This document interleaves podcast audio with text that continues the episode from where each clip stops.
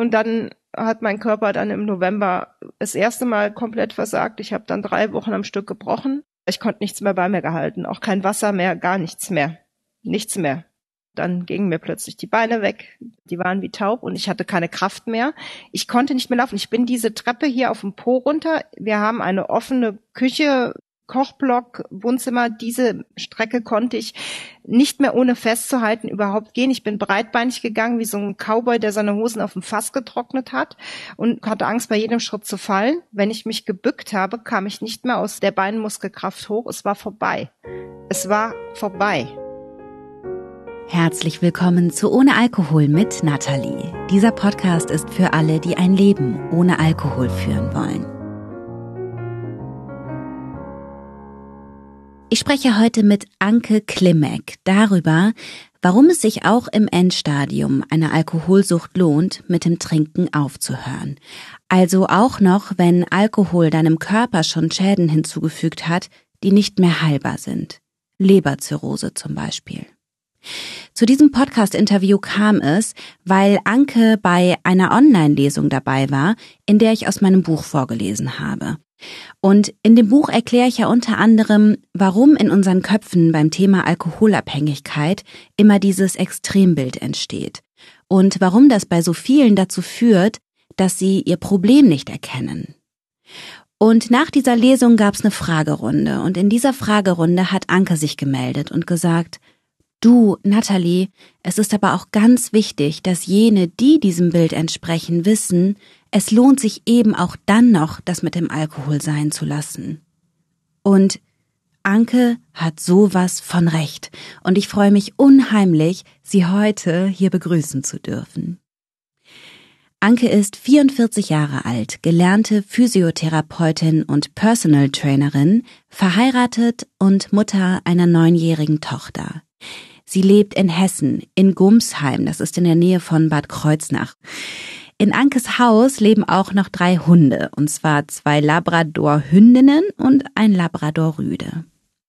Geboren ist Anke in Koblenz und als sie fünf Jahre alt ist, zieht die Familie um nach Meckenheim. Das ist in der Nähe von Bonn. Anke hat eigentlich ein gutes Verhältnis zu ihrer Familie. Sie ist alles in allem ein fröhliches Kind, aber mit der neuen Umgebung hat sie zu kämpfen. Und in der Zeit merkt sie, oh, Essen, das tröstet mich. Also isst sie, wenn sie traurig ist oder Langeweile hat. Massen an Süßigkeiten. Und als Anke sechs ist, setzt ihre Mutter sie das erste Mal auf Diät. Und diese Diäten begleiten sie durch ihre Kindheit, bringen allerdings nicht so viel, denn dann nascht Anke eben heimlich. Und in dieser Zeit entwickelt sie das Gefühl, ich bin echt nicht normal. In ihrer Pubertät geht Anke auf ein Mädchengymnasium. Dort hat sie eine feste Clique von so sieben, acht Mädchen.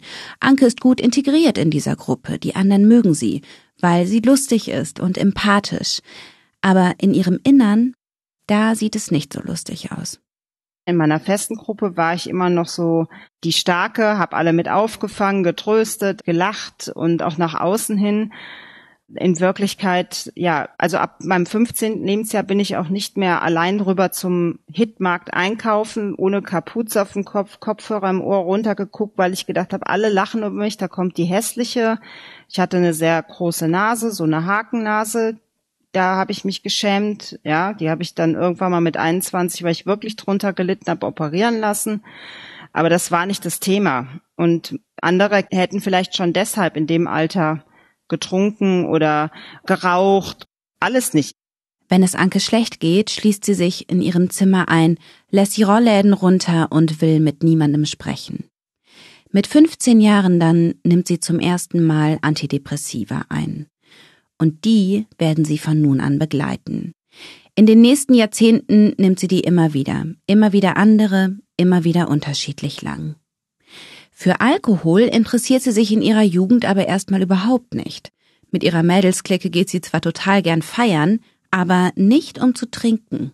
Wir sind ja auch auf diese, bei uns nannte sich das hier junge Union-Partys, Mehrzweckhallen-Partys, die dann in diesen größeren Hallen waren, wo die älteren Abi-Bands dann ihre Abi-Partys gegeben haben und wir waren tanzen und so, ne? Das fanden wir cool. Wir fanden es einfach toll, fünf, sechs Stunden zu tanzen, in dieser Welt zu versinken, nass geschwitzt nach Hause und ich war in meiner Welt. Ich wusste, das konnte ich. Ich bin mit wenig Talenten gesegnet. Das war aber immer mein Leben. Die Musik geht an und ich kann nichts dagegen tun. Mein Körper tanzt. Der bewegt sich von selber. Und da war ich weg. Hinterher bin ich dann zu mir gekommen und habe gedacht, boah, die lachen dich alle aus. Mit 19 lernt Anke ihren ersten Freund kennen. Die Beziehung ist schwierig. Ihr Freund hat multiple Persönlichkeiten. Das fühlt sich für Anke dann in etwa so an, als wäre sie eigentlich mit fünf oder sechs unterschiedlichen Männern zusammen. Und wenn sie ihren Freund sieht, dann weiß sie nie, welcher dieser Männer in seinem Kopf gerade zu Hause ist. Sie erlebt in dieser Zeit auch Gewalt und sexuellen Missbrauch, kann sich daran aber kaum noch erinnern. Was sie noch weiß, mit dieser Beziehung trat dann auch der Alkohol in ihr Leben. Wenn das zu stressig wurde, dann habe ich halt auch da schon mal gemerkt, wenn ich dann was trinke, wenn ich das nicht mehr aushalte, dann tut es nicht so weh. Wenn ich das Gefühl habe, alle lachen über mich, das, das tut mir nicht mehr so weh. Es war eigentlich immer nur so ein Schutzpolster weil ich so jemand bin, der sehr, sehr verletzlich ist. Und ich sag mal, es heißt ja immer bei Pur in dem Lied, du warst für jeden Fall schutzloses Ziel, für diese Welt zu viel Gefühl. Und das ist einfach so. Man kann mich eigentlich ganz schnell niederschlagen, mental. Ich bin eigentlich wie offenes Fleisch. Du warst für jeden Pfeil schutzloses Ziel. Für diese Welt zu viel Gefühl. Was war der letzte Tritt zum allerletzten Schritt? Hat dich der Todesrausch verführt? Dieses Lied von Pur, das heißt übrigens noch ein Leben und oh, ich kann das immer noch auswendig. Die Beziehung zu ihrem ersten Freund hält ungefähr drei Jahre. In dieser Zeit hat Anke zwar entdeckt, dass sie durch Alkohol ihre Schmerzen lindern kann, aber viel in dem Sinne trinkt sie damals noch nicht. Heftig wird das mit dem Alkohol dann mit Mitte 20, als sie mit ihrem zweiten Freund zusammen ist. Denn der tut ihr ebenfalls Gewalt an. Keine körperliche, aber psychische. Es war so ein kleiner Napoleon, sag ich mal, ja. Und wenn ich was gemacht habe, was ihm nicht gefallen hat, dann hat er manchmal auch zwei Wochen nicht mit mir geredet. Und das war für mich viel schlimmer. Ich weiß, ich habe auch mal mit sozial auffälligen Jugendlichen gearbeitet, die gesagt haben, es war mir egal, wenn meine Mutter mich geschlagen hat. Hauptsache, sie hat mich überhaupt beachtet. Und ich konnte das nie verstehen. Und in dem Moment habe ich gedacht, boah, wenn er mir wenigstens eine Ohrfeige gibt, wenn er mich prügelt, das kenne ich, das ist nicht so schlimm. Ich habe es ja auch verdient, weil ich habe ja gestern Abend ausnahmsweise mal heimlich eine Zigarette geraucht oder ich habe mir meine Haare kurz schneiden lassen. Das macht man ja auch nicht. Und ich hatte auch so viel Angst, wieder denjenigen zu verlieren, weil ich bin ja hässlich, wer will mich denn dann noch? Und äh, wenn man nur genug liebt, dann funktioniert das auch. Und das ging dann relativ zügig. Ein Glas Rotwein, zwei Gläser, das ging innerhalb von sechs, sieben Wochen, dass mein Geist sich daran gewöhnt hatte, als Puffer das zu nutzen. Hinzu kommt, dass Anke sich auch beruflich verloren fühlt. Sie ist ja gelernte Physiotherapeutin, aber sie merkt, dass das eigentlich nicht das ist, was sie machen will. Mit 24 lässt sich Anke dann für zwölf Wochen in eine psychosomatische Klinik einweisen. Und dort verschreiben ihr die Ärzte dann noch mehr Medikamente gegen ihre Depressionen. Danach absolviert Anke dann in den nächsten Jahren eine Ausbildung zur Hundetrainerin und bildet sich in diesem Bereich immer wieder fort. Sie baut eine Hundeschule auf, samt Trainingsplatz und sie bietet tiergestützte Physiotherapie für sozial benachteiligte Kinder an. Beruflich tut sich also einiges bei Anke. Privat wird sie immer unglücklicher. Mit Ende 20 hat sie starkes Übergewicht und schluckt regelmäßig Antidepressiva. Nach knapp sieben Jahren dann schafft sie es, die Beziehung zu ihrem zweiten Freund zu beenden. Dann ist Anke also wieder Single und sie scheint sich zu fangen. In den nächsten drei Jahren nimmt sie ab, treibt extrem viel Sport und geht auch wieder tanzen, so wie früher. Ja, das war die bunteste, schillerndste Zeit in meinem Leben. Und das war das erste Mal, dass ich so eine eigene Wohnung hatte mit meinem damaligen Hund, mit eigenem kleinen Garten, Souterrainwohnung und meine beste Freundin, die ja heute noch an meiner Seite ist seit der fünften Klasse. Und ich, wir haben gedacht, so und jetzt sind wir 30 und jetzt leben wir nochmal das Leben jetzt nicht so wild, wie es sich anhört. Wir sind halt meistens nach Bonn gefahren und waren dann da in Clubs tanzen.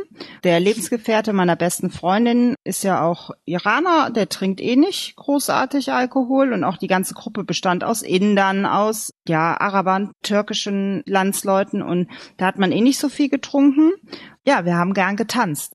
Aber wenn ich nicht faden musste, dann habe ich halt zu Hause dann schon mal vorgeglüht. Und dann konnte es sein, dass ich schon mal eine Flasche Sekt weg hatte, um mich selber zu feiern und mich selber auch nicht schon wieder hässlich zu fühlen, weil ich wollte mich ja schön fühlen. Ich wollte ja auch gern vielleicht mal jemand wieder irgendwann, so nach den ersten anderthalb Jahren, wo ich mich dann erholt hatte, psychisch soweit, wieder kennenlernen.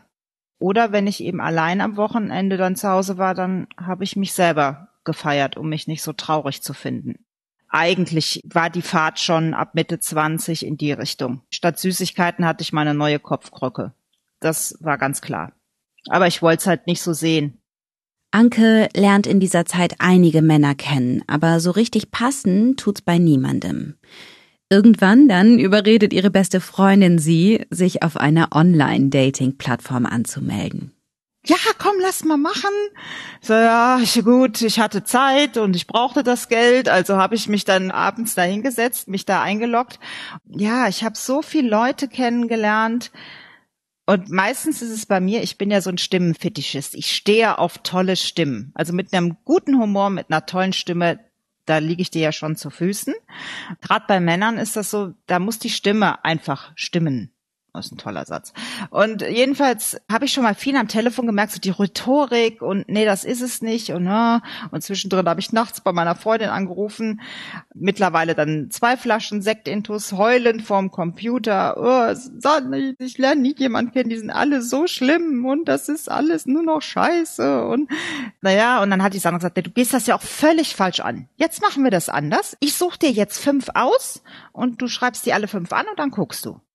Ja, hab ich doch gut. Pff, bitteschön, andere machen Halma abends oder Puzzeln, dann machen wir halt das jetzt. Soll mir recht sein. Also Sandra kam zu mir und sagte, ich übernachte heute bei dir, wie also wieder ein Säckchen aufgemacht und dann, ja, gib ihm. Ich habe dann alle fünf angeschrieben und bekam tatsächlich von allen fünf auch sehr nette Antworten.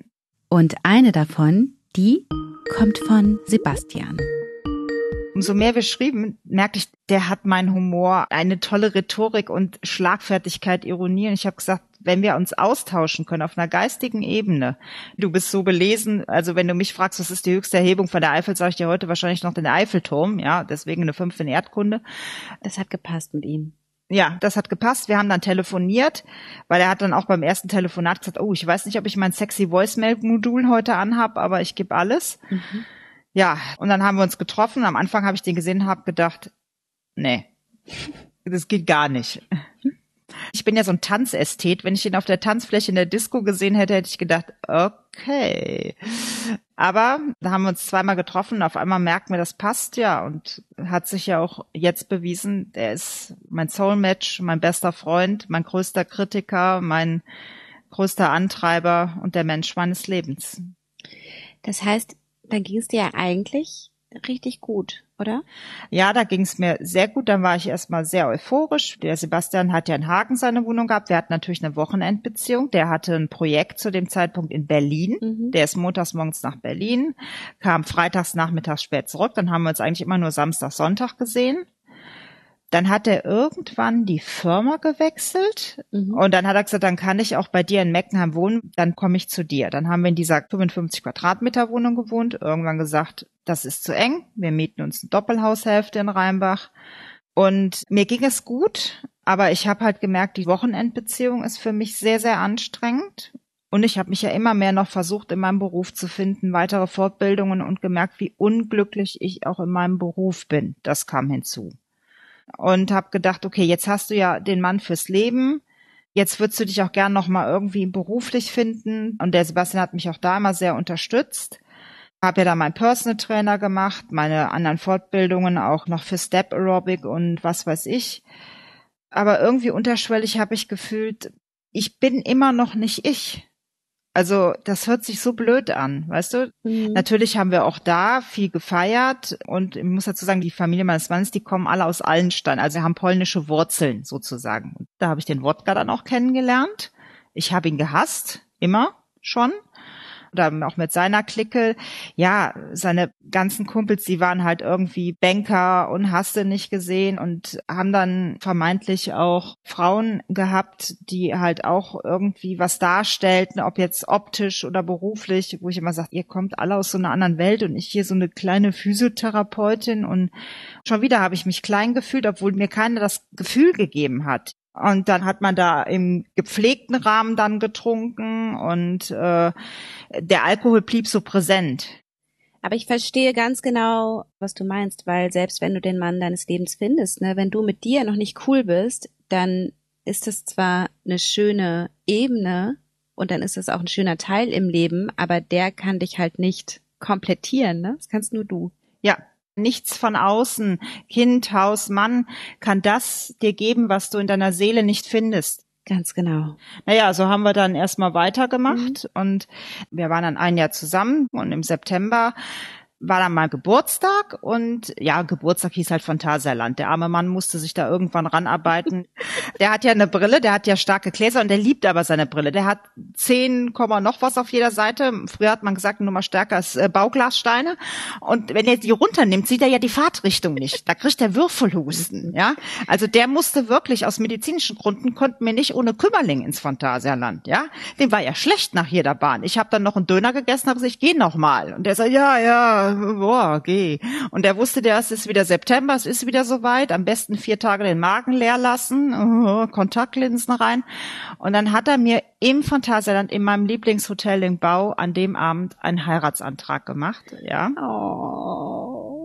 Also es war echt süß mit, wir hatten einen Tisch da bestellt und er war so aufgeregt, da waren überall Rosenbilder. Oh. Ich bin ja so ein bisschen plump von Natur aus manchmal. Ich bin so, weißt du, mir musst du keine Rosen schenken, ja. Ich bin nicht immer so Mädchen in vielen Dingen. Ich bin eigentlich der Herr Klimek in diesem Haus, ja. Mhm. Und dann war alles mit Rosen und dann kam der Kellner, das war das Geilste und hat dann so zwei Gläser Sekt abgestellt. Ich so, ach, das ist aber nett, die haben ja Sekt hier. Und Sebastian, das ist Champagner. Mhm. Ich sag, ja, ist auch okay. Nach dem Motto Prickelbrause, ist ja auch nett, ne?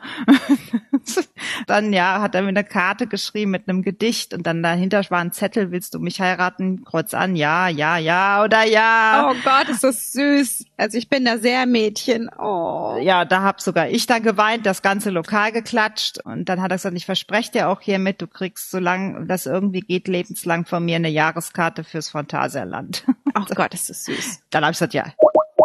Und noch vor der Hochzeit wird Anke schwanger. Ungeplant trotz Pille. In dem Moment, ich dachte einfach, es wird ja auch so vorgelebt, dann bist du glücklich, dann ist alles geil. Mhm. Und ich habe nur gedacht, ich habe Angst. Ja.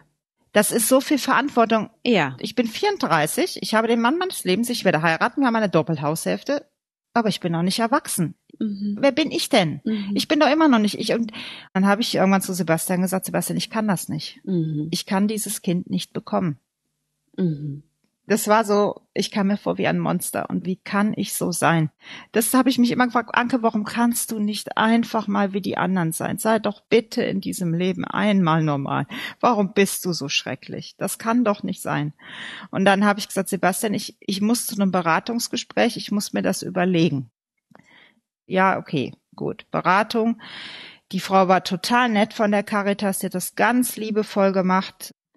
Da kam ich nach Hause und dann saß Sebastian in der Küche. Ich sehe ihn da heute noch sitzen. Und das ist jemand, der unheimlich starke Grundsätze hat und er ist für das Leben und für die absolute Loyalität. Ich habe gesagt, Sebastian, ich war bei der Beratung. Ich habe jetzt, weil ich ja auch da so spät gemerkt habe, nicht mehr viel Zeit. Und der weint ganz selten und dann liefen ihm die Tränen runter und er hat gesagt, Anke, ich kann das nicht. Wenn du dieses Kind nicht bekommst, ich weiß nicht, ob ich mit dir zusammenbleiben kann. Ja. Und dann stand ich in der Küche und hab gedacht, scheiße. Und ich hätte es auch nicht gekonnt. Ich habe doch nie in meinem Leben jemand wehtun können. Ich habe mich selber teilweise verletzt, weil ich mich so gehasst habe. Aber ich könnte nie diesem Baby was antun. Also eine krasse, krasse Ambivalenz, ne? Ja, und dann habe ich gesagt, okay, dann mal jetzt der Nerven behalten. Du bist jetzt erstmal neun Monate schwanger und dann sehen wir weiter. Da gucken wir einfach mal. Mhm. Aber in dieser Zeit diese Erwartungshaltung, die auch an Frauen gestellt werden, ob es gerade an das Muttersein, das hat mich aufgefressen nachher. Und es ist so respektlos, das zu sagen. Aber ich saß auf dem Badewannenrand wie oft und habe dann meinen Bauch gehalten, habe nur gesagt, pass auf, kleiner Stern, tu mir bitte eingefallen. Bitte geh. Du musst die Entscheidung für uns treffen. Ich kann das nicht, aber ich bitte dich, geh. Such dir eine bessere Mutter. Ich bin furchtbar. Du hast was Besseres verdient. Geh bitte. Aber Gesa wollte ja nicht hören. Die hat dann gesagt, und deswegen heißt sie auch unsere starke, unsere Kämpferin, die hat gesagt, nö, Mama, denke ich ja gar nicht dran. Dann mache ich das für uns beide hier. Ja, das kriegen wir schon hin. Oh, Anke. Und ich habe weder getrunken in der Schwangerschaft noch mir was getan, aber ich, ich habe immer nur gesagt, bitte, bitte geh, geh einfach, bitte, bitte. Ich möchte doch nur das Beste. Ich bin einfach nur der absolute furchtbare Mutter. Geh bitte. Geh. Aber Gesa, nein. Nein, Gesa hat ja nicht im Traum dran gedacht. Aber Anke, ich bin so froh, dass du das äußerst, weil wenn ich eins gelernt habe, dann es gibt immer Leute, denen es ganz genauso geht wie dir. Und ich finde es so toll, dass du das jetzt sagst. Danke. Ich kann genauso gut auch Mütter verstehen, die darin aufgehen, aber ich stehe daneben wie so ein UFO und denke, boah, die sind alle normal und immer dieser gleiche Satz, Anke, du bist einfach. Ja, aber so ist es ja nicht.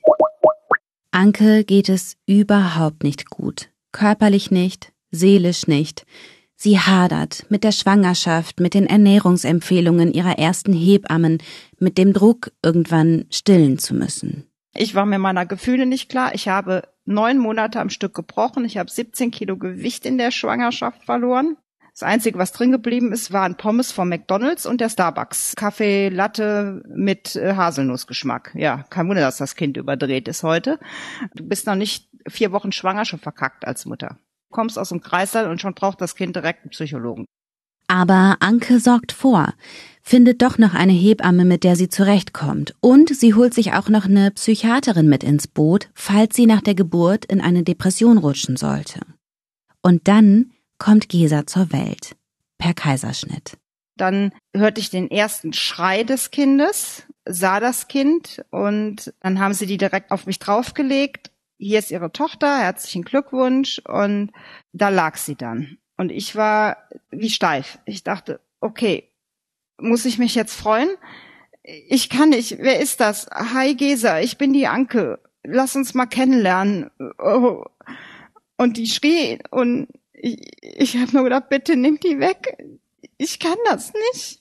Bitte.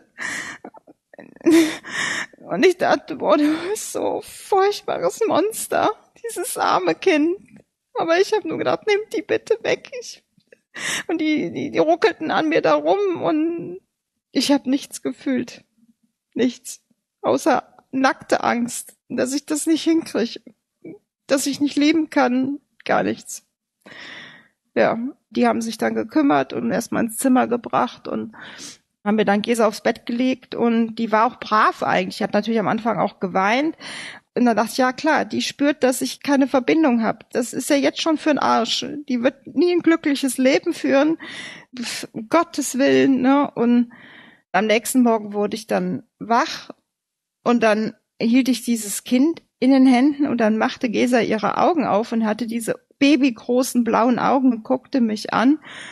Und dann passierte das nächste, womit ich nicht gerechnet hatte, dass auf einmal Gefühle in mich einschossen, eine Liebe und dass ich wusste, egal was in diesem Leben passiert, für dieses Kind töte ich wenn diesem Kind nur einer Millimeter zu nahe kommt, ich habe eine Liebe empfunden. Auf einmal, ich habe dieses zarte kleine, die hat 2700 Gramm mal grad gehabt. Dieses kleine Menschlein sah aus wie Opa Herbert, ja. Und ich dachte, mein Gott, ich liebe dich. Gott sei Dank, ich liebe dich. Ich kann lieben. Dann ist das ja alles gut. Dieser Zustand dauert allerdings nur 24 Stunden. Dann rutscht Anke in die nächste Depression. Dieses Mal in eine sogenannte Postpartale, die einige Frauen nach der Geburt ihrer Kinder bekommen. Anke nimmt wieder Medikamente. Das erste Jahr mit ihrer Tochter ist ein Auf und Ab. Es gibt zwar viele schöne Momente und Gesa ist ein wirklich liebes Kind, aber Anke kommt nicht zur Ruhe. Sie schläft schlecht, sie nimmt wieder zu. Die 17 Kilo, die sie während der Schwangerschaft verloren hat, die sind schnell wieder da. Plus nochmal 18 Kilo obendrauf. Anke ist unzufrieden mit ihrem Körper und vor allem ist sie unzufrieden mit sich.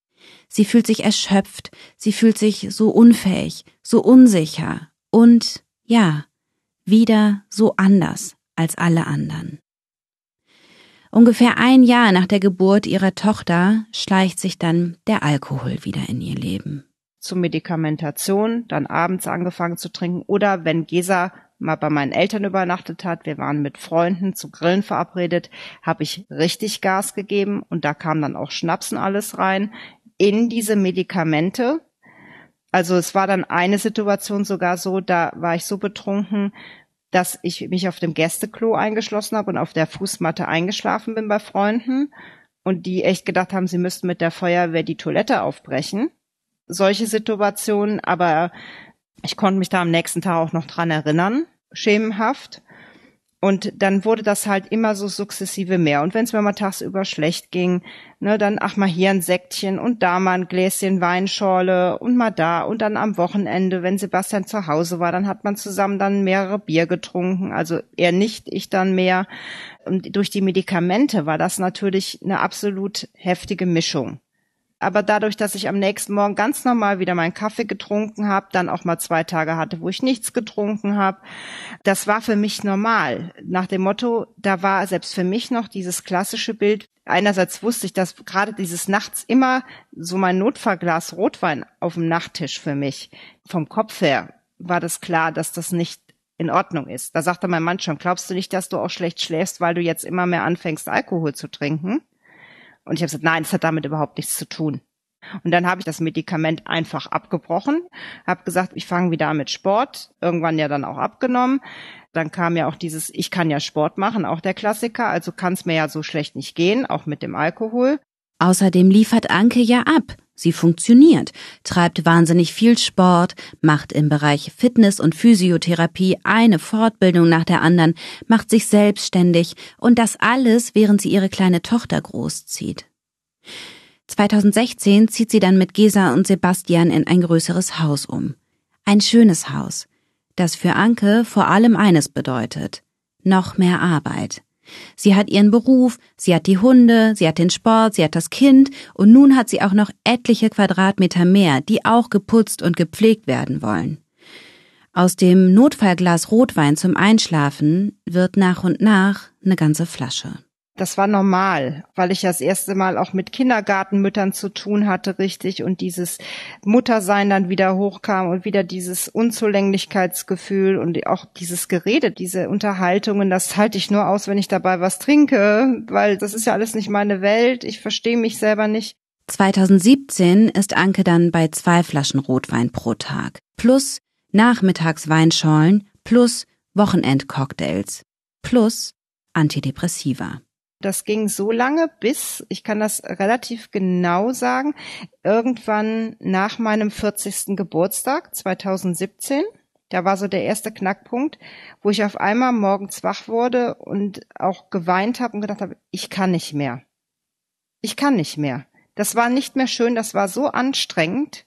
Ich hatte da schon Angst, dass das meinem Körper schadet, dass ich nicht mehr in der Realität einfach richtig lebe. Dieses in Watte gepackte, ich weiß, ich habe damals mit meiner Mutter telefoniert und habe dann geweint am Telefon und habe gesagt, Mama, ich glaube, ich trinke zu viel. Dann hat meine Mutter gesagt, Anke, das ist uns schon eine ganze Zeit klar. Sie hört auf zu trinken, von einem Tag auf den anderen. Sie denkt, das geht. Aber vielleicht ahnt sie auch schon, dass das Unsinn ist. Denn sicherheitshalber verbringt sie den Tag bei ihren Schwiegereltern. Zum Glück. Denn vor den Augen ihrer Familie wird sie ohnmächtig und bekommt einen Krampfanfall. Mein Kind stand daneben, ja. Mein Schwiegervater hat dann die Zunge rausgezogen. Da habe ich mir aber auf die Zunge gebissen, geschäumt. Die wollten mich ins Krankenhaus bringen. Ich habe gesagt nein. Dann bin ich dann nachher doch mit meinem Schwiegervater, mit Sebastian ins Krankenhaus. Und die Leberwerte waren schlecht, aber jetzt nicht massiv bedrohlich. Und nach zwei Tagen Krankenhaus bin ich dann auf eigene Verantwortung nach Hause. Und da habe ich mich dann der ganzen Familie gegenüber offen geäußert und habe gesagt, ich höre auf zu trinken. Das geht nicht mehr. Ne? Ich will das jetzt schaffen oder ich will das äh, einreduzieren. Zu dem Zeitpunkt habe ich ja immer noch geglaubt, das geht ja sogar noch kontrolliert. Also ich habe dann sechs Wochen Komplettpause gemacht nach dem Motto, um alle um mich rum zu beruhigen, ich trinke nicht mehr. Und über Weihnachten, Silvester ging das dann sukzessive wieder los, sag ich mal. Dann fing dann auch so das heimliche Trinken an, weil es war ja nicht nur mal am Wochenende ein Glas Wein, ne, sondern dann kam erst dieses, was man ja kennt. Ja, mal abends, aber nur ein halbes Glas, dann tust du es weg und nicht jeden Abend. Bis es dann doch wieder jeder Abend wurde, jeder Tag wie das so ist mit dem kontrollierten Trinken. Es führt über kurz oder lang zurück zum alten Status quo. Und noch weiter bergab. Im November 2018 ist Anke schon lange wieder beim Spiegeltrinken gelandet. Das heißt, sie trinkt nachts, sie trinkt morgens. Sie braucht regelmäßig Alkohol, um die körperlichen Entzugserscheinungen zu lindern. Auto fährt sie nur noch selten in dieser Zeit, höchstens mal schnell einkaufen, wenn sie sich fit fühlt. Und ja, eines Abends gerät sie dann in eine Verkehrskontrolle. Eigentlich nur, weil ihr Licht nicht an war, aber die Polizisten schauen ihr in die Augen und machen einen Alkoholtest mit ihr. Der Wert 1,8 Promille. Nochmal kurz zur Erinnerung, schon bei 1,1 Promille gilt man hierzulande als absolut fahruntüchtig. 1,8 Promille Alkohol im Blut das ist extrem viel. Menschen, die keinen Alkohol gewöhnt sind, die könnten mit dieser Menge noch nicht mal mehr zum Auto laufen, geschweige denn es irgendwie steuern oder so. Anke ist total geschockt, als sie diese Zahl hört. Erstens, weil sie dachte, dass der letzte Schluck Alkohol schon lang genug zurückliegt, und zweitens, weil sie Ausgerechnet sie, die nie auch nur ein Gesetz gebrochen hat, noch nie einen Unfall gebaut hat, ja, die noch nicht mal falsch geparkt hat, dass sie, der es so wichtig ist, Regeln einzuhalten, nun eine Straftat begangen hat. Sie muss mit aufs Revier. Und Sebastian muss dann später kommen und sie nach Hause bringen. Das werde ich nie vergessen, sein Gesicht, wie der im Auto saß und dann sich umgedreht hat und sagt, was, was hast du gemacht, Anke? Was, was hast du gemacht? Er war einfach nur total verletzt und traurig. Und da habe ich, da habe ich nur gedacht, wie kannst du nur?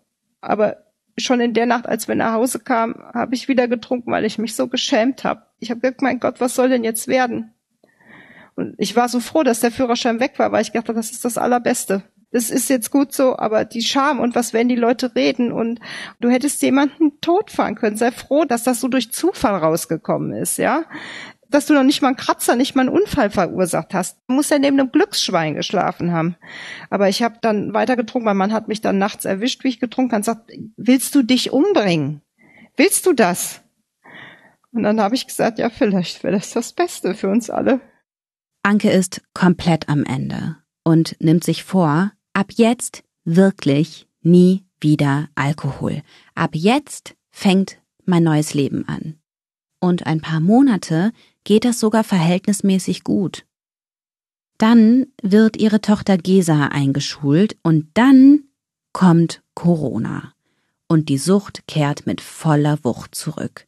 Es wird schlimmer als je zuvor.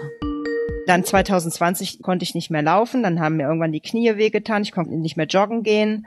Ich wurde immer dicker, ich hatte nachher ja zum Schluss 45 Kilo Übergewicht dann. Und dann habe ich im Mai eine schwere Schulterentzündung auf der rechten Seite. Und die rechte Schulter ist immer der Anzeiger für die Leber. Das ist ja diese osteopathische Kiste. Da hätte ich es wissen müssen, dass das scheiße ist, dass das jetzt richtig scheiße wird. Und dann habe ich dann in das ganze Programm noch acht bis zehn 800er Ibuprofen jeden Tag dann noch geschluckt. Also Antidepressiva, mehrere Flaschen Wein und Schmerztabletten ja, zwei Flaschen Wein, dafür aber bis zu fünf bis 800 Milliliter Wodka. Mhm. Seien wir doch mal ehrlich. Mhm. Pro Tag. Mhm. Die Weinflaschen ja und Wodka dann so alle zwei bis drei Tage. Und mal waren es aber auch nur ein Pinchen am Tag, aber der Wodka war immer irgendwo mit mhm. dabei. Mhm. Ja.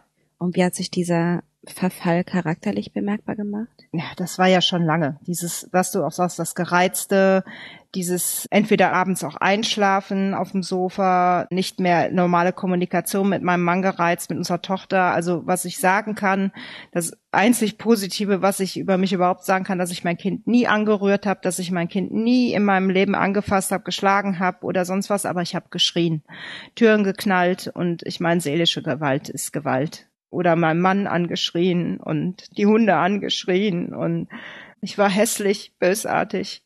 Der einzige Mensch, zu dem ich noch so sein konnte, wie ich ehrlich, das war meine beste Freundin, die hat immer gesagt, Anke, ich hab dich lieb, aber ich mach mir so Sorgen. Mm. Bitte. Mm. Und das war dann so schlimm, und ja, der Kreislauf ist ja dann, du trinkst, um zu vergessen, um einfach nur noch dieses selige Einschlafen zu haben. Und ich dachte, okay, solange das hier alles läuft, der Haushalt läuft, das Kind gut versorgt ist und alles irgendwie läuft, ist es okay. Dann geht das. Dann, dann passt das ja schon. Ich schaff das. Ich krieg das alles hin. Und das muss keiner wissen, weil wenn es jemand weiß, dann bist du angreifbar. Und dann hat mein Körper dann im November das erste Mal komplett versagt. Ich habe dann drei Wochen am Stück gebrochen.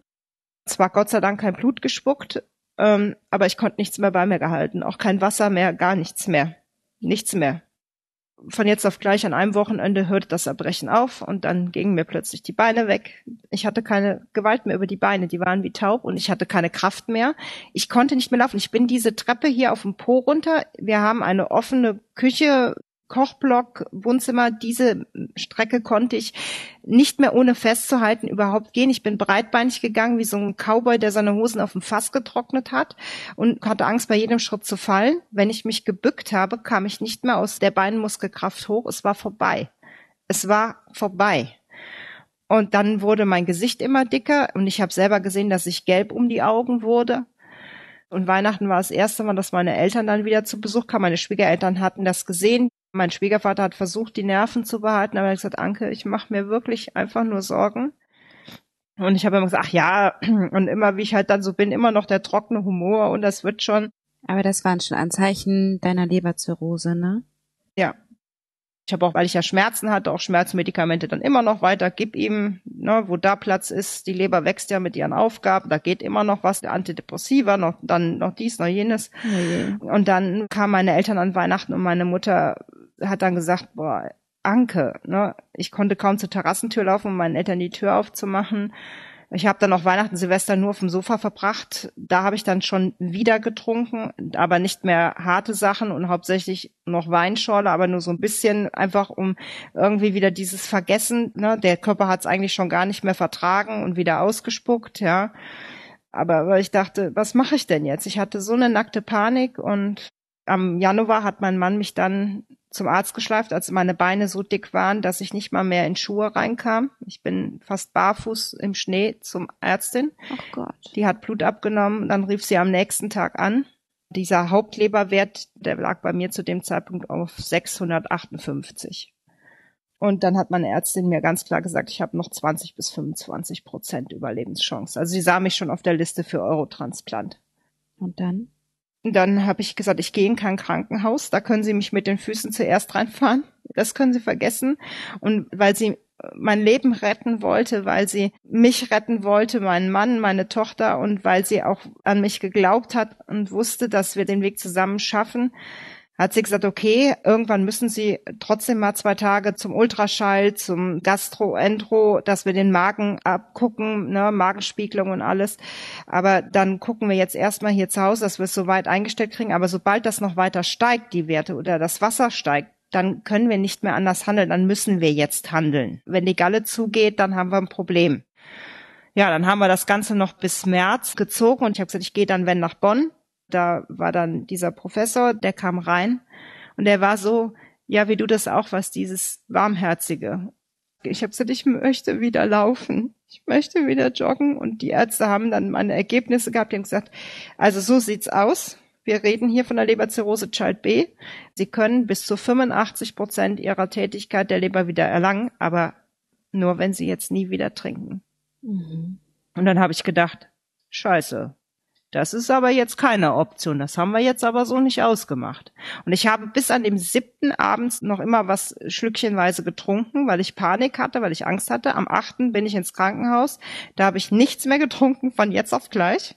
War zwei Tage im Krankenhaus und kam nach Hause und alles, was jetzt gefolgt ist, habe ich dann ohne Reha, ohne Suchtklinik, ohne alles, ohne Medikamente. Ich nehme keine Schmerzmedikamente mehr, ich nehme keine Antidepressiva mehr ja, und natürlich trinke ich seit dem Tag, also heute sind es zehn Monate und drei Tage keinen Alkohol mehr. Wahnsinn.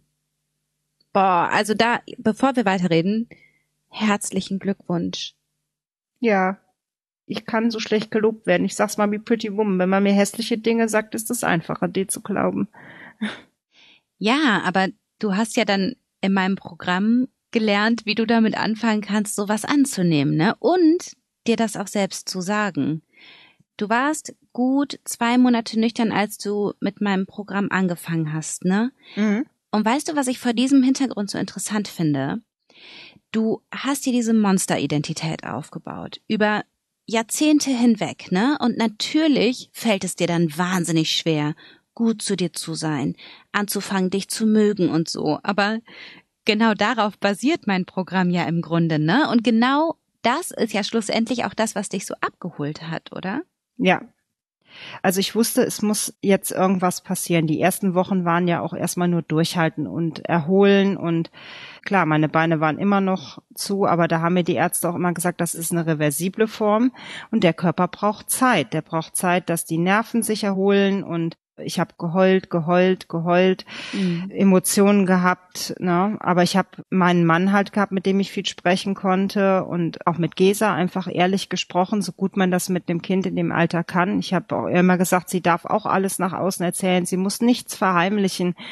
Naja, und dann habe ich im Garten gesessen und habe gesagt, es muss doch noch mehr dazu geben. Ich hatte mir da schon so Hypnosen zum Thema auch Alkoholsucht und so rausgesucht. Mhm. Und dann habe ich eben auch angefangen bei Spotify zu gucken und bin dann auf den Podcast mit dem Roland Ruppert gestoßen, der als Sportler getrunken hat. Und das war ja auch sowas. Ich habe ja dann auch immer vor jedem offenen Lauf, habe ich dann erstmal zur Beruhigung zwei bis vier Pinchen Wodka runtergezogen. Dann bin ich mal eine 15 Kilometer gelaufen oder so. Ne? Und hinterher habe ich mich dann auch erstmal mit Wein belohnt. Ne? Mhm. Und dann habe ich da hörst du einfach mal rein. Und dann hörte ich deine Stimme und dachte, das ist total interessant. Das ist so ganz anders.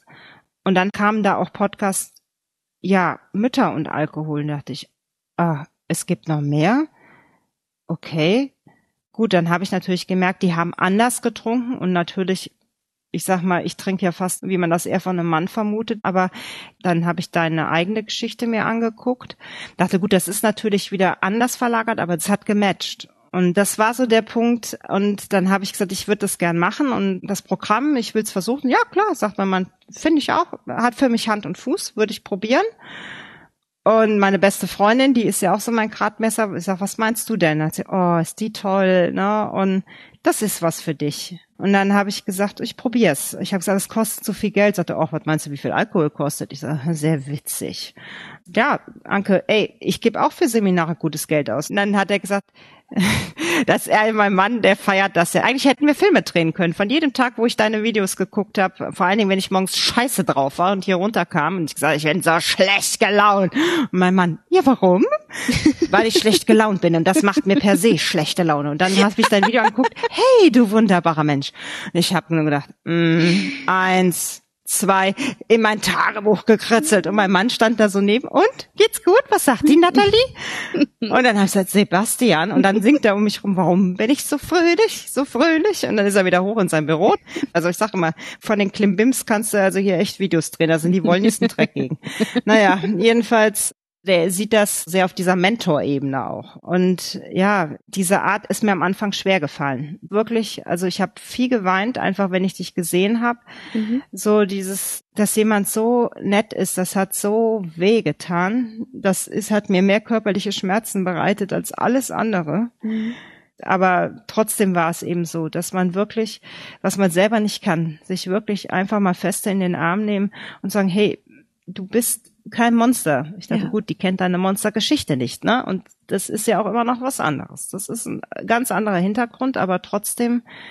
Also mich abzuholen, da kriegst du eher Benjamin Blümchen rumgetragen als mich, ja. Und das hat noch keiner geschafft. Du hast eigentlich im Nachhinein auch mein Leben gerettet. Das ist einfach so. So pathetisch das klingt, es ist so, Nathalie.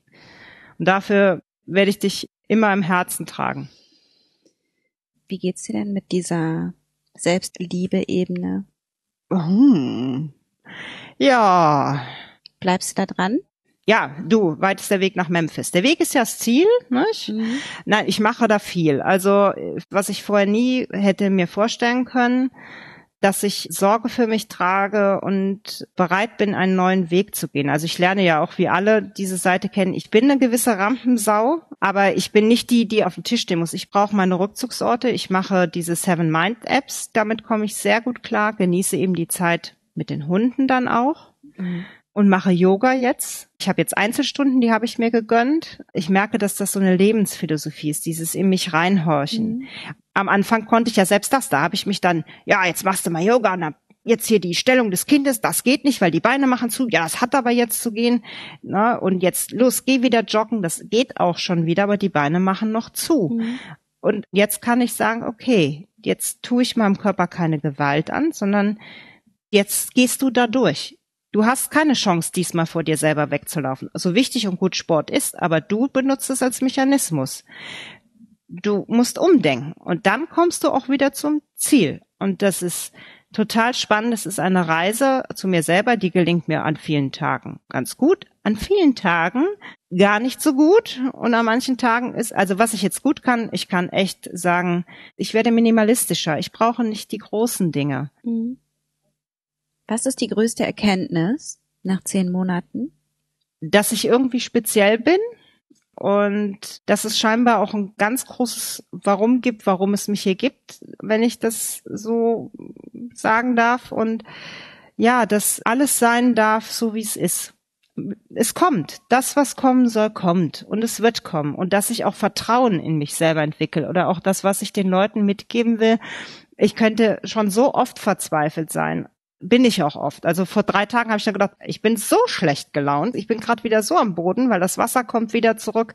Jetzt habe ich noch seit gestern eine Heilpraktikerin zu meiner Osteopathin, zu der Physio, zum Yoga mit im Boot. Das habe ich mir alles Stück für Stück zusammengesucht, was sehr wichtig ist, eine gute Kette für seinen Körper auch zu entwickeln, die sich in Ruhe zu suchen, zu gucken, was braucht er, mein eigenes Training für mich aufzubauen. Ich habe mich in zehn Monaten auch körperlich schon gut hochgearbeitet alles, was nicht geht, darf auch mal sein. Und dass man nichts erzwingen kann, weil es kommt. Mhm. Es wird kommen. Und es wird dann auch irgendwie gut sein. Und diese Ruhe in mir zu haben, so gut ich es kann. Ich bin natürlich ein temperamentvoller Mensch und auch jemand, der nicht sehr geduldig ist. Dann auch mit meiner Tochter, die ja auch ein sehr kopfstarker Mensch ist. Aber das ist natürlich ein ganz anderes Miteinander als früher. Inwiefern? Ja, ich bin nicht mehr so, dass ich laut bin in dem Sinn. Ich bin dann höchstens, dass ich sage, so, ich gib's auf. Vergiss es kleiner, du kämpfst gegen Windmühlen. Dann sage ich, Sebastian, übernimm du. Ich delegiere jetzt Aufgaben. Das zum Beispiel. Ich kann auch gut abgeben und auch mit Gesa dann eben ruhiger sein. Mhm. Und wenn ich merke, dass ich nicht ruhig bin, eben es auch zu kommunizieren, sagen, Gesa, ich gehe jetzt mal für fünf Minuten nebenan in den Anbau und komme mal grad runter ist jetzt gerade bisschen viel des Guten. Ne? Und dann sagt sie, ist okay. Wie geht's dir so insgesamt mit der Mutterrolle mittlerweile? Ich bin anders als Mama. Mhm. Ich kann nicht so Mama sein. Ich werde nie die Mama sein, die stundenlang konnte ich früher schon nicht in der Puppenküche sitzt und sagt, das ist so schön oder im Sandkasten. Ich bin eine Mama, die gerne kocht, auch abends um zehn noch, die gerne auch, wenn Gesa schlecht geträumt hat, sie ins Bett holt, die in den Arm nehmen kann und küssen und kuscheln. Aber ich bin auch eine Mama, die sagt, jetzt mach du. Also den ganzen Tag mit meiner Tochter Gesellschaftsspiele spielen, das kann ich nicht. Boah, aber Anke, das ist doch so normal. Ja, aber ich finde das, oder auch so, ach, das ist so schön, jetzt richten Sie mit fünf Mann hier Verwüstung an. Das ist einfach nur glücklich, dass ich jetzt da bin. Nein, das ist my castle, my rules, okay? Und dann werde ich hier zum Tiger. Ja, ich bin anders als Mutter. Und ich bin aber auch so, dass ich sage, Gesa geht in keinen Verein, weil sie keine Lust drauf hat. Weil tanzen kann sie von selber. Das brauche ich keiner beibringen. Ich habe in der Schule meine Kumpels, ich gehe mittags mit meinen Freunden spielen, ich habe mein Hobbyhorse, meine Hunde und ich mache das so, wie ich das mal gut finde. Ja, aber willst du nicht Musikschule? Nein. Na gut, okay, dann. Pff. Nachher wird das Kind sagen, Mama, hättest du mal, hätte ich mal Gitarre gespielt, dann wäre ich heute Helene Fischer, ja? Ja, gut, aber weißt du, hätte mein Onkel, hätte meine Tante Bippes gehabt, wäre sie mein Onkel geworden. Irgendwann bin ich es auch leid. Die findet sich selber, meine Osteopathin sagt, die ist ihre Tochter. Lebt das, was sie suchen. Ihre Tochter findet sich schon jetzt richtig gut. Und eigentlich ist ihre Tochter da, um ihnen zu zeigen, Mama, du darfst dich einfach auch richtig gut finden. Ich finde mich richtig geil, so wie ich bin. Ihre Tochter ist sehr gesund. Und das war eigentlich eine der schönsten Äußerungen, die ich gehört habe, ja. Und die geht auch mit dem Kopf durch die Wand. Natürlich ecken wir dabei aneinander, aber ja, und dann denke ich aber, ich bin auch so gern für mich, nicht, dass ich sage, ich muss auf Reisen gehen, ich muss weg, ich muss irgendwie shoppen oder sonst was, sondern nur für mich sein. Das merke ich. Ich brauche viel Individualdistanz, viel Zeit und Raum für mich. Und das widerspricht sich oft gefühlsmäßig für das, was auch nach außen hier mein Kind, dein Kind und die Mutter sorgt immer dafür, dass das Kind einmal die Woche eine Stunde an der frischen Luft ist und kocht immer frisch. Ja gut, ich mache, wenn sein muss, auch die Dose mal frisch auf, wenn es schnell gehen muss. Ja, wobei ich ja sehr gern koche, aber so. Ja, aber das ist eine Herausforderung, da so die Balance zu finden zwischen wie viel braucht ein Kind, um gut versorgt zu sein, wie viel braucht eine Ehe, um zu laufen und wie viel Zeit brauche ich, um klarzukommen. Und das meine ich eben auch mit an die Grenzen geraten. Ich finde, man muss dann einfach echt auch immer wieder ausloten, was tut uns jetzt allen am besten? Weil klar, Kompromisse wird es immer geben müssen. Aber wie kann ich das jetzt so machen, dass das alles irgendwie funktioniert? Und ich glaube, das wird auch so eine lebenslange Aufgabe sein. Und manchmal, glaube ich, ist es einfach so, dass man da an seine Grenzen gerät und sich denkt, Alter, ich will einfach nur alleine sein und Ruhe haben und lasst mich alle in Ruhe. Wir haben uns ja das erste Mal so persönlich kennengelernt, in Anführungsstrichen, in dieser Lesung, ne? Mhm. Und als ich ein Kapitel vorgelesen habe, in dem ich eben gesagt habe, dass sich Gesellschaft und Wissenschaft viel zu stark auf die Extremfälle konzentrieren, auf diese sogenannte Endstrecke, wie Professor Seuker das genannt hat, ne? Mhm. Und du hast dann gesagt, dieses Wort tut weh. Und mich würde interessieren, warum? Ich will da deine Sichtweise unbedingt zuhören. Ja, das, weil ich ja diese Endstrecke theoretisch und praktisch ja auch bin, wäre. Ne?